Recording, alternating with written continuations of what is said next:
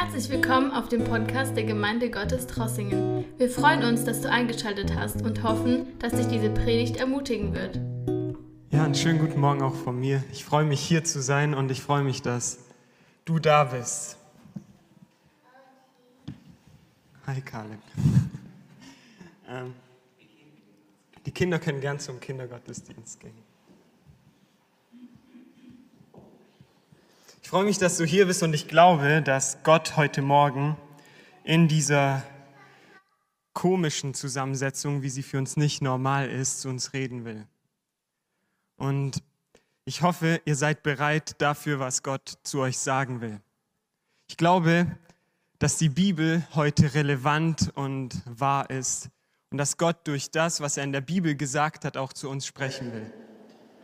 Und Gott hat meine Aufmerksamkeit auf ein Thema gelenkt und ich hoffe, dass es auch zu euch sprechen wird. Vor einigen Wochen lag ich abends in meinem Bett und ich habe so nachgedacht und auf einmal hat Gott zu mir gesagt, Otti, geh in die Bibel und schau nach oder schau in den Stellen nach, wie ich mit Menschen rede. Ich habe es gemacht, ich habe mir die Bibelstellen nacheinander angeguckt und mir ist eine Sache aufgefallen. Sehr oft, wenn Gott mit Menschen in der Bibel redet, passiert eine Sache. Und zwar, wenn er mit Menschen redet, stellt er ihnen Fragen. Er stellt ihnen Fragen. Und ich bin ein paar Stellen durchgegangen und ich bin an einer hängen geblieben. In 1. Könige Kapitel 19. Und in dieser Stelle geht es um einen Propheten im Alten Testament. Dieser Prophet hieß Elia. Und er war damals, als Israel nicht so viel mit Gott zu tun hatte, ein Prophet in Israel. Und ich will ein paar Verse mit euch teilen, bevor ich euch den Hintergrund gebe, will ich einfach mal diese Verse auf uns wirken lassen und dann erkläre ich später, um was es da tiefer geht. Dort ging er, also Elia, in die Höhle hinein und wollte sich darin schlafen legen. Da hörte er plötzlich die Stimme des Herrn. Elia, was machst du hier? Elia antwortete, Herr, ich habe mich leidenschaftlich für dich, den Gott Israels und der ganzen Welt eingesetzt. Denn die Leute von Israel haben den Bund gebrochen, den du mit ihnen geschlossen hast. Sie haben deine Altäre niedergerissen und deine Propheten umgebracht. Ich alleine bin übrig geblieben. Und nun wollen sie auch mich noch töten. Der Herr sagte, komm aus der Höhle und tritt auf den Berg vor mich hin. Ich werde an dir vorübergehen.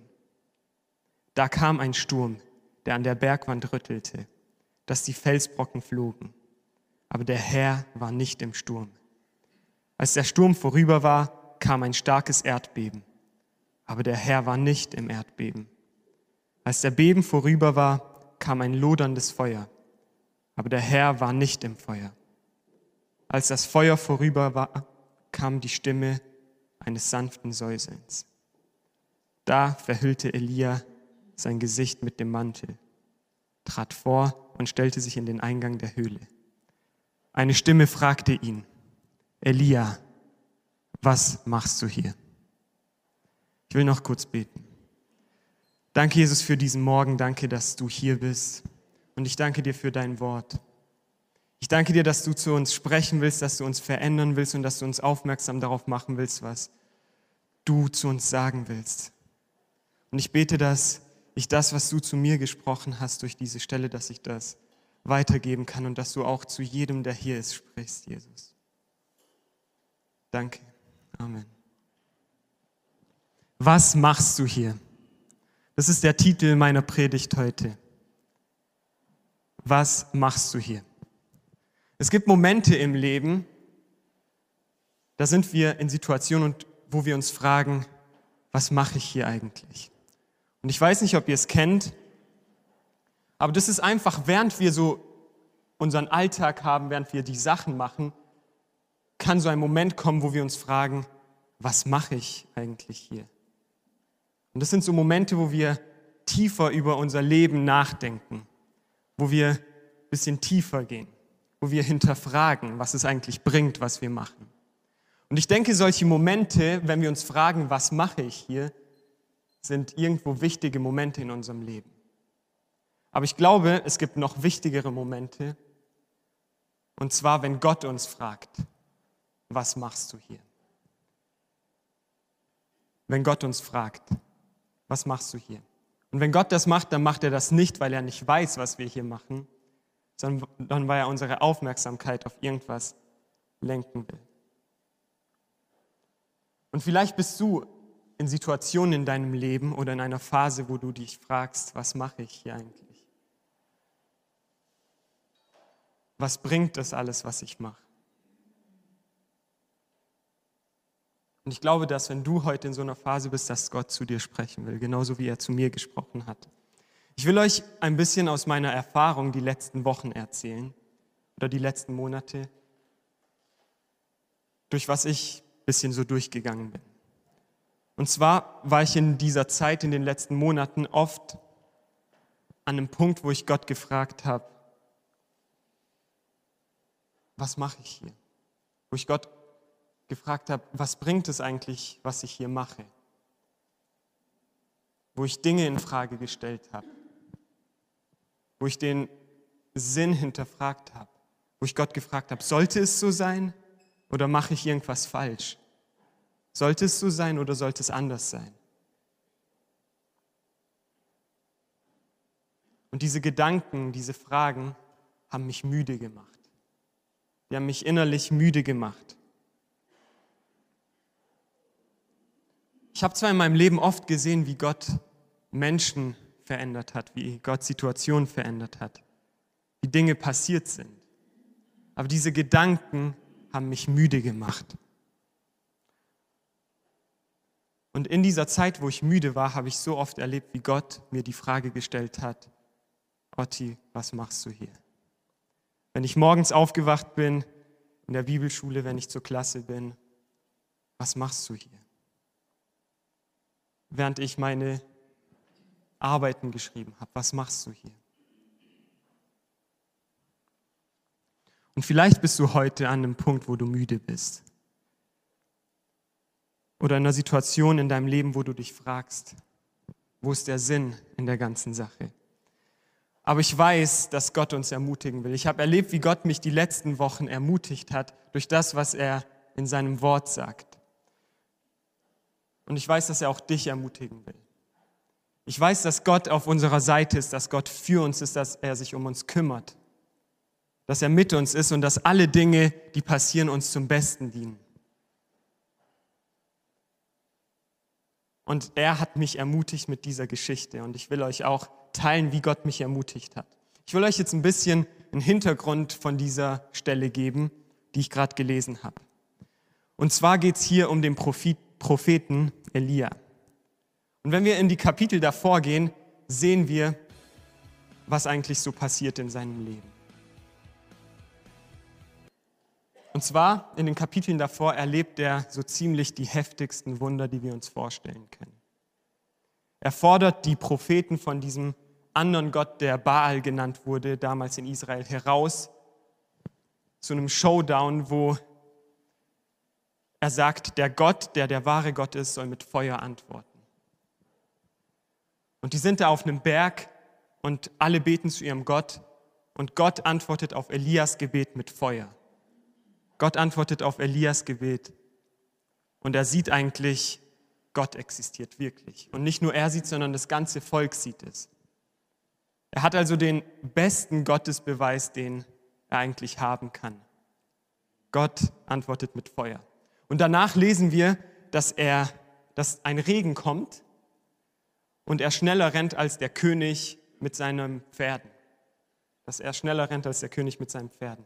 Es geschehen also krasse Wunder und irgendwie passiert irgendwas zwischen diesen Versen, zwischen Kapitel 18 und Kapitel 19. In Kapitel 19 bekommt dann die Königin in Israel mit, was passiert ist und will ihn töten. Und es ist nicht so, dass davor niemand Elia töten wollte. Er war die ganze Zeit auf der Flucht, sein ganzes Leben, aber er erfährt, dass er getötet werden soll und er flieht. Und dann lesen wir ganz interessant, dass er in die Wüste kommt und sterben will. Er hat einfach keine Lust mehr. Er ist verzweifelt. Er stellt sich wahrscheinlich die Frage, okay, das ist jetzt alles passiert mit Feuer, die ganzen Wunder sind passiert, aber es hat sich immer noch nichts verändert. Und er ist verzweifelt, er ist depressiv. Ich habe im Leben beobachtet mit Gott, dass es so ist, dass nach Zeiten, wo alles gut läuft, auch Zeiten kommen, wo alles sinnlos aussieht. Nach Zeiten, wo wir wirklich spüren, wie Gott wirkt, kommen Zeiten, an denen sich alles schwer anfühlt und Punkte, wo wir aufgeben wollen. Und an so einem Punkt ist Elia hier. Er will aufgeben. Er sagt, Gott, lass mich sterben, ich bin auch nicht besser als die anderen. Aber Gott lässt Elia, der hier depressiv ist, der müde ist, der erschöpft ist und einfach sterben will, nicht alleine. Und er lässt ihn einfach nicht sterben. Und wir würden vielleicht erwarten, dass Gott jetzt zu Elia hingeht und anfängt, ihm eine Standpauke zu halten. Und zu fragen, Elia, was ist falsch mit dir? Hast du nicht gesehen, was ich gerade eben gemacht habe? Warum glaubst du immer noch nicht? Wo ist dein Glaube, Elia? Nein, Gott begegnet Elia nicht so, sondern Gott geht hin und kümmert sich um Elia. Elia ist müde, er legt sich hin und schläft. Und was Gott macht, er schickt einen Engel und bringt ihm was zu essen. Er gibt ihm erstmal was zu essen. Dann lässt er ihn wieder schlafen und dann schickt er ihm nochmal was zu essen.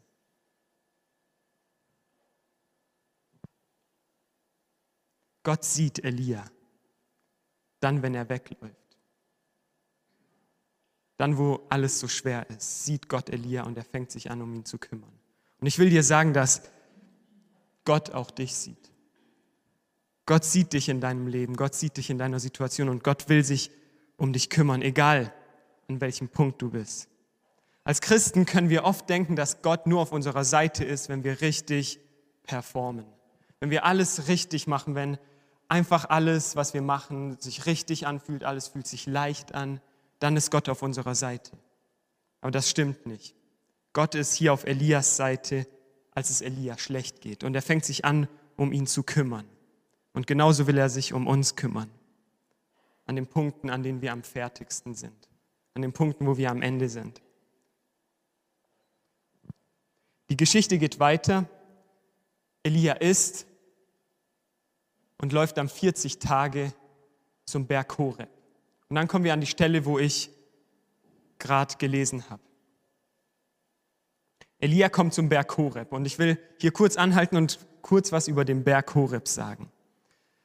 Im Alten Testament, in der Bibel, ist dieser Berg bekannt als ein Berg, wo Menschen Gott getroffen haben. Er ist bekannt als der Berg Gottes, wo Menschen hingegangen sind, um Gott zu treffen. Und Elia macht sich auf den Weg, um Gott zu treffen.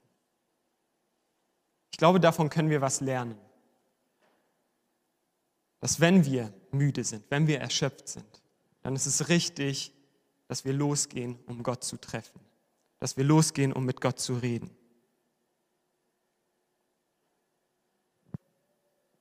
Ich will jetzt wieder den Vers 9 lesen, den ich am Anfang gelesen habe wo Gott dann anfängt, mit Elia zu reden. Ich lese Vers 9. Dort ging er in die Höhle hinein und wollte sich darin schlafen legen. Da hörte er plötzlich die Stimme des Herrn. Elia, was machst du hier?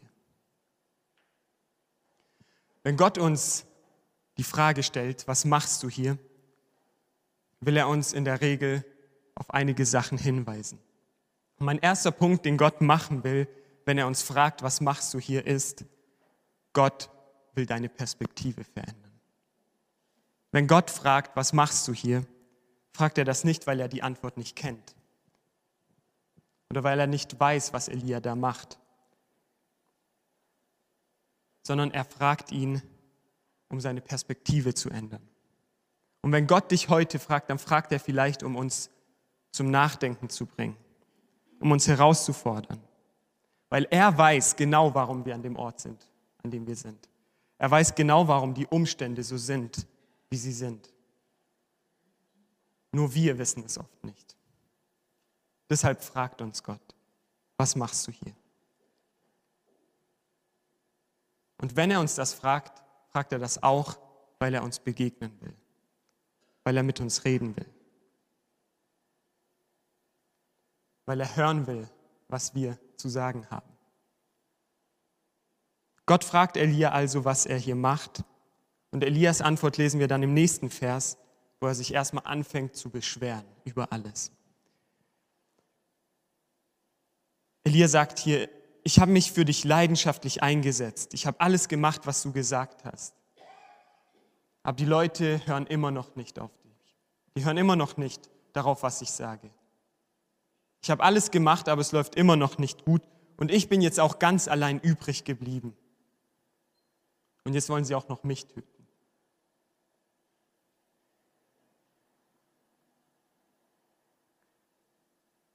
Fängt sich erstmal an, richtig zu beschweren. Und so sind wir auch manchmal.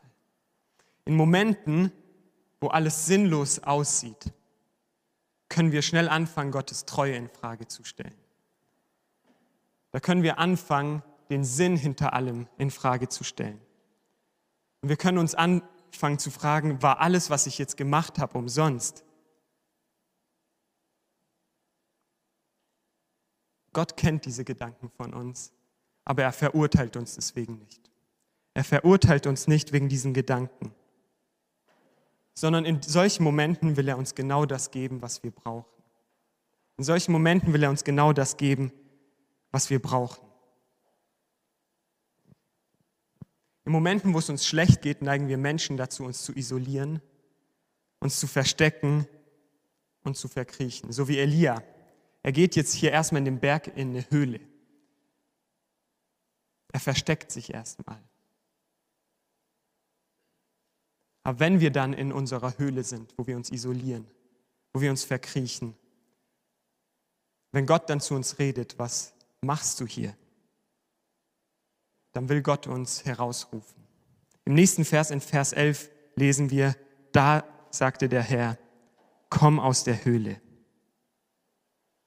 Gott sagt hier zu Elia, komm raus aus deinem Selbstmitleid.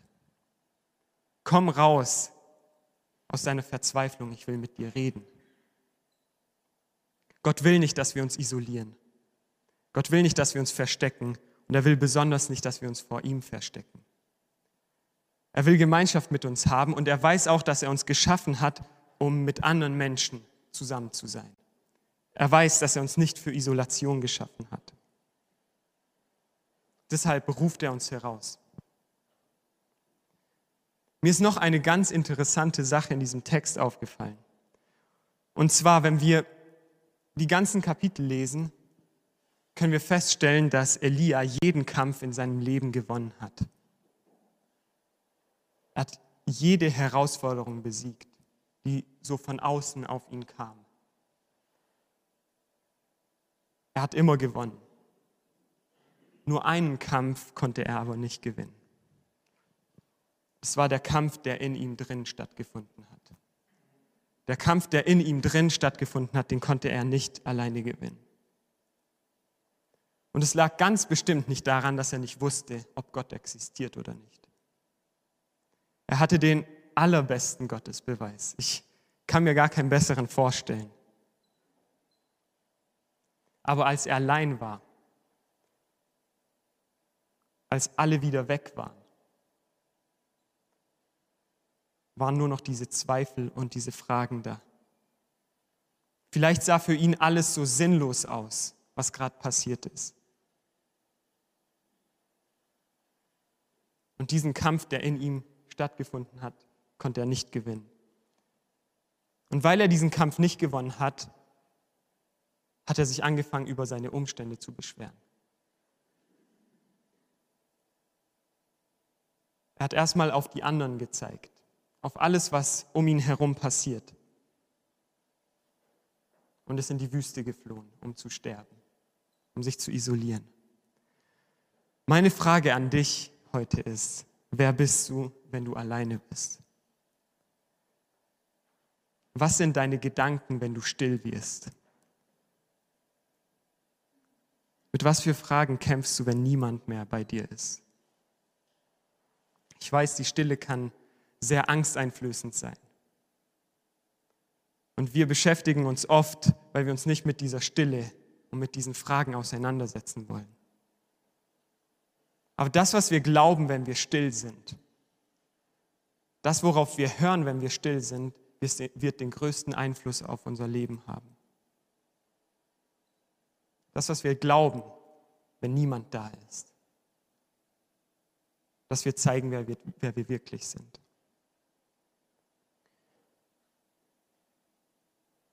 Elia verfällt hier in Selbstmitleid, in negative Gedanken und in Depressionen. Aber Gott ruft Elia raus aus seiner Einsamkeit, aus seiner Isolation. Er ruft ihn raus aus der Höhle, wo er sich versteckt. Elia denkt sich vielleicht, in der Höhle ist er sicher von allem, was er eigentlich als Problem sieht. Aber Gott weiß, dass das eigentliche Problem in ihm drin ist und dass diese Höhle ihn auch nicht davor schützen kann. Elia war in der Höhle, wo er vielleicht nicht getötet werden konnte von der Königin. Aber Gott wusste, dass er, während er in der Höhle ist, nicht der Prophet sein konnte, der er eigentlich sein sollte. Deshalb ruft er ihn heraus. Und genauso ruft Gott uns aus unserer Isolation. Es ist interessant in der Stille. Auf der einen Seite ist diese Gefahr in der Stille, dass wir uns isolieren, dass wir gegen diese Fragen verlieren. Aber auf der anderen Seite ist in der Stille auch ein Potenzial. Und zwar lesen wir hier in den nächsten Versen, wie Gott Elia begegnet. Hier steht, da kam ein Sturm, der an der Bergwand rüttelte, dass die Felsbrocken flogen aber der Herr war nicht im Sturm. Als der Sturm vorüber war, kam ein starkes Erdbeben, aber der Herr war nicht im Erdbeben. Als der Beben vorüber war, kam ein loderndes Feuer, aber der Herr war nicht im Feuer. Als das Feuer vorüber war, kam die Stimme eines sanften Säuselns. Da verhüllte Elia sein Gesicht mit dem Mantel, trat vor und stellte sich in den Eingang der Höhle. Mein nächster Punkt ist, Gott redet in der Stille. Gott redet in der Stille. Was mir an dieser Stelle auffällt, ist, dass Gott nicht im Sturm ist. Er ist auch nicht im Erdbeben und auch nicht im Feuer. Wir können vielleicht erwarten, dass Gott zu uns redet wie ein Donner, sodass wir es ganz klar hören und die ganze Stadt um uns herum auch wie Gott jetzt zu uns redet.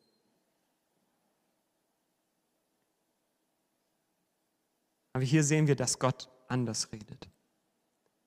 Gott flüstert. Und Elia kann es nur hören, weil es still genug ist.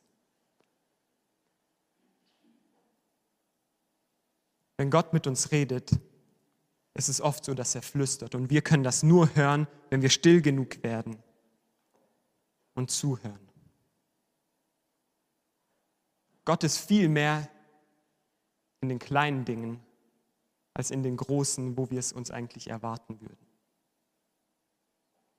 Gott redet zu uns viel mehr durch kleine Situationen. Und als Christen müssen wir immer wieder unsere Vorstellungen davon ablegen, wie wir eigentlich erwarten, dass Gott zu uns reden will.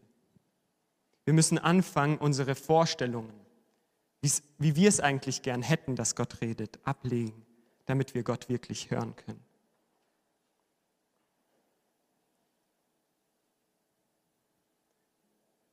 Es ist so wichtig, dass wir regelmäßig vor Gott still werden, um ihn zu hören. Aber während wir dann in dieser Stille sind, können wir uns oft in dieser Spannung befinden. Auf der einen Seite ist die Stimme Gottes, und auf der anderen Seite sind diese ganzen Fragen. Auf der anderen Seite sind die Momente, wo wir nicht wissen, was wir damit anfangen sollen. Auf der anderen Seite ist die Verzweiflung.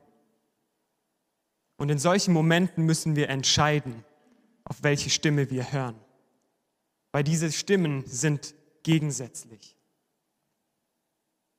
Wir können nicht beidem glauben, weil nur eins wahr sein kann. Und wir müssen uns entscheiden, auf Gottes Stimme zu hören. Und wir müssen uns entscheiden, auf welche Stimme wir reagieren und auf welche wir unser Leben aufbauen. Als Elia dann diese Stimme hört, diese sanfte Stimme, dieses Flüstern, kommt er aus der Höhle raus und hört wieder, was Gott ihn fragt. Gott fragt ihn nochmal, Elia, was machst du hier? Wenn Gott zu uns redet, wenn Gott uns irgendwas sagen will, dann macht er sich deutlich. Wenn Gott uns irgendwas vermitteln will, dann macht er das ganz klar.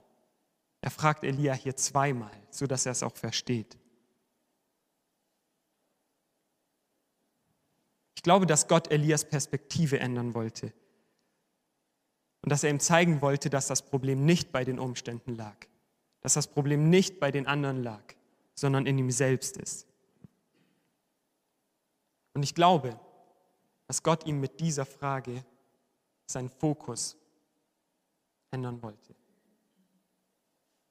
Ich denke, Gott fragt ihn mit dieser Frage, was machst du hier? Mindestens zwei Fragen.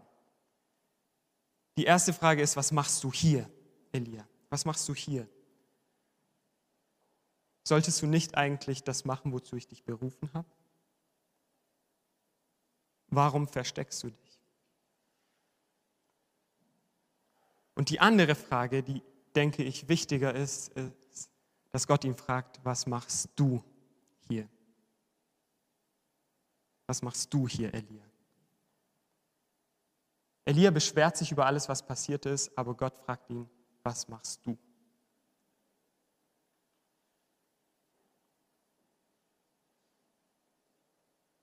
Damit will Gott oft unseren Fokus von unseren Umständen auf uns selbst lenken und uns zeigen, dass das Problem meistens in uns selbst liegt, in unserer Perspektive, in unserem Fokus.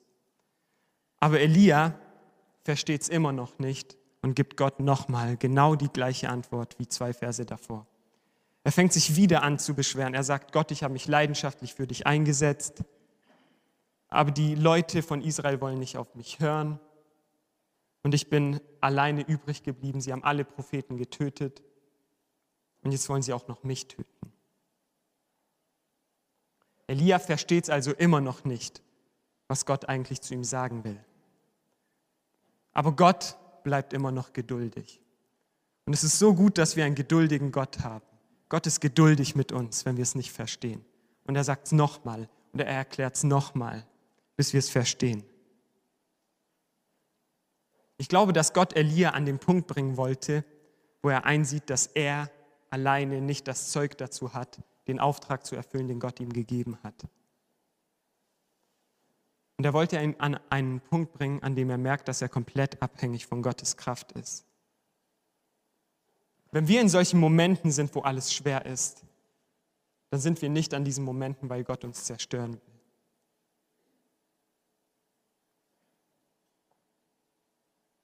Sondern ich glaube, wir sind in solchen Momenten, weil Gott uns zeigen will, dass wir abhängig von seiner Kraft sind in der Gott uns darauf hinweisen will,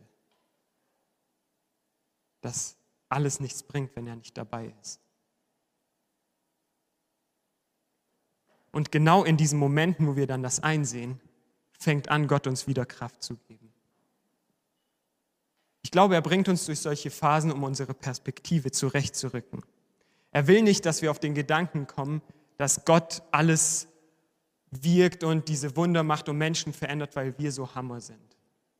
Ich glaube nicht, dass Gott das will,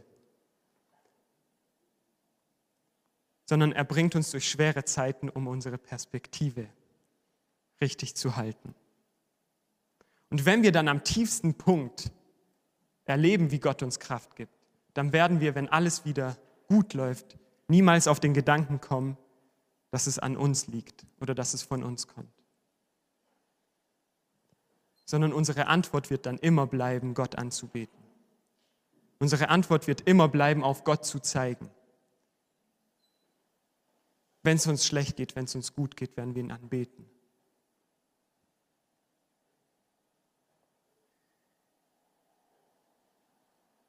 Und ich glaube, wenn du heute in so einer Situation bist, dann sucht Gott nach deiner Aufmerksamkeit, weil er mit dir reden will. Und weil er dich vielleicht an etwas erinnern will, was er dir schon mal gesagt hat. Im Vers 15 lesen wir Gottes Antwort. Gott geht nicht darauf ein, was Elia sagt. Er geht nicht auf seine ganzen Beschwerden ein, sondern wir lesen hier in Vers 15, aber der Herr sprach zu ihm, kehre wieder auf deinen Weg zurück zur Wüste. Mein letzter Punkt. Wenn Gott uns fragt, was machst du hier, dann ruft er uns auf den Weg zurück, auf unseren Weg zurück. Gott ruft dich auf deinen Weg zurück. Es ist interessant, dass Gott Elia nicht auf einen leichteren Weg zurückschickt oder dass er den Auftrag leichter macht. Nein, er schickt ihn auf den gleichen schwierigen Weg zurück, von dem er gekommen ist. Der Auftrag wird also nach der Begegnung mit Gott nicht leichter. Der Auftrag wird nicht leichter. Wir werden nur stärker durch die Begegnung mit Gott, damit wir das machen können, wozu er uns berufen hat. Wir lesen hier nichts, was in Elia passiert ist. Wir lesen nicht, dass seine Gefühle sich geändert haben. Wir lesen nichts davon, dass sich auf einmal alles besser angefühlt hat, dass auf einmal alles Sinn gemacht hat. Aber wir lesen später, dass Elia alles machen konnte, was Gott ihm aufgetragen hat. Wir lesen später, dass er weiter seinen Auftrag erfüllen konnte. Wir wissen nicht, wann seine Zweifel weg waren. Wir wissen nicht, wann seine Fragen wieder weg waren oder an welchem Punkt sich wieder alles richtig angefühlt hat. Aber Gott hat ihn an einen Punkt gebracht, wo er wieder losgehen. Gott hat ihm Kraft gegeben, weiterzumachen. Er hat ihm die Kraft gegeben, den nächsten Schritt zu machen. Und vielleicht will Gott dir heute Morgen nur die Kraft geben für den nächsten Schritt, um wieder anzufangen, um wieder rauszukommen aus der Isolation. Weil wenn Gott uns Kraft gibt, dann nimmt er uns mit auf einen Prozess. Er nimmt uns mit und gibt uns immer Kraft für den nächsten Schritt. Wir müssen nicht warten, bis sich alles wieder perfekt anfühlt, bevor wir wieder anfangen, unseren Auftrag zu verfolgen, bevor wir anfangen, das zu tun, wozu Gott uns berufen hat. aber wir können sicher sein, dass Gott immer mit uns ist. Jesus hat versprochen, dass er immer bei uns sein wird. Das waren seine letzten Worte. Er wird immer bei uns sein, egal wohin wir gehen. Und das dürfen wir wissen, Gott ist immer bei uns, auch dann, wenn wir es nicht spüren. Auch dann, wenn wir es nicht fühlen, ist Gott bei uns. Gott will uns begegnen, Gott will mit uns reden. Und ich will dich einfach ermutigen, heute offen zu sein, dass Gott deine Perspektive ändert, dass er dir Kraft gibt und darauf zu reagieren, wenn er dich rausruft. Und ich will dich auch dazu ermutigen, den Schritt wieder zurückzumachen auf den richtigen Weg. Im Neuen Testament lesen wir eine ganz ähnliche Aussage und das ist mein letzter Vers heute. In 2. Korinther 12, Vers 9 bis 10 schreibt Paulus, was Gott zu ihm gesagt hat, als er, als er danach gefragt hat, Gott, ich habe dieses Problem in mir, kannst du es nicht wegnehmen? Und hier sagt er doch, der Herr hat zu mir gesagt, meine Gnade ist alles, was du brauchst. Denn meine Kraft kommt gerade in der Schwachheit zur vollen Auswirkung. Daher will ich nun mit größter Freude und mehr als andere, mehr als alles andere meine Schwachheiten rühmen, weil dann die Kraft von Christus in mir wohnt. Ja, ich kann es von Herzen akzeptieren, dass ich wegen Christus mit Schwachheiten leben und Misshandlungen, Nöte, Verfolgungen und Bedrängnisse ertragen muss. Denn gerade dann, wenn ich schwach bin, bin ich stark. Genau dann, wenn ich schwach bin, bin ich, bin ich stark. Paulus hat hier eingesehen, dass Gottes Gnade das ist, was er braucht. Gott sagt zu dir, meine Gnade ist alles, was du brauchst. Und ich konnte das in meinem Leben erleben, wie Gott mir gezeigt hat, es kommt nicht ganz darauf an, was du machst. Es kommt nicht darauf an, ob du jetzt alles perfekt machst, sondern es kommt darauf an, ob ich mit dir bin, ob ich wirke. Und wenn wir das erkennen, dann nimmt das Druck von uns. Es nimmt Druck von uns, perfekt sein zu müssen. Weil genau dann, wenn wir schwach sind, sind wir stark. Genau dann, wenn wir schwach sind und Gott was tut, wird sichtbar, was Gott alles tun kann. Und ich glaube, dass wir das alle erleben müssen und heute Morgen erleben sollen. Komm, steht mit mir auf, ich will noch beten. Jesus, danke, dass du zu uns gesprochen hast, dass du uns ermutigen willst. Und ich bete, Geist Gottes, dass du jetzt in jedem Herzen arbeitest, dass du zu jedem Menschen sprichst. Ich weiß, dass du nach unserer Aufmerksamkeit suchst, dass du zu uns reden willst, dass du mit uns reden willst, dass du wissen willst, was wir zu sagen haben. Danke, dass du uns nicht verurteilst. Danke, dass du uns nicht alleine lässt, wenn wir weglaufen, sondern dass du uns siehst, dass du anfängst, dich um uns zu kümmern. Dann, wenn wir schwach sind. Und ich bete, dass du uns begegnest, während wir unsere Fragen haben. Und dass wir sehen können, was du tust, während alles keinen Sinn macht. Und ich danke dir, Heiliger Geist, dass du uns versprochen hast, bei uns zu sein. Danke, dass du die Kraft bist, die wir brauchen. Und ich bete, dass heute Morgen jeder das erleben kann. Amen. Danke, dass du unsere Predigt angehört hast. Wenn dich die Botschaft angesprochen hat, dann teile sie gerne mit deinen Freunden und Bekannten, dass auch sie diese Predigt hören können. Wir wünschen dir Gottes Segen.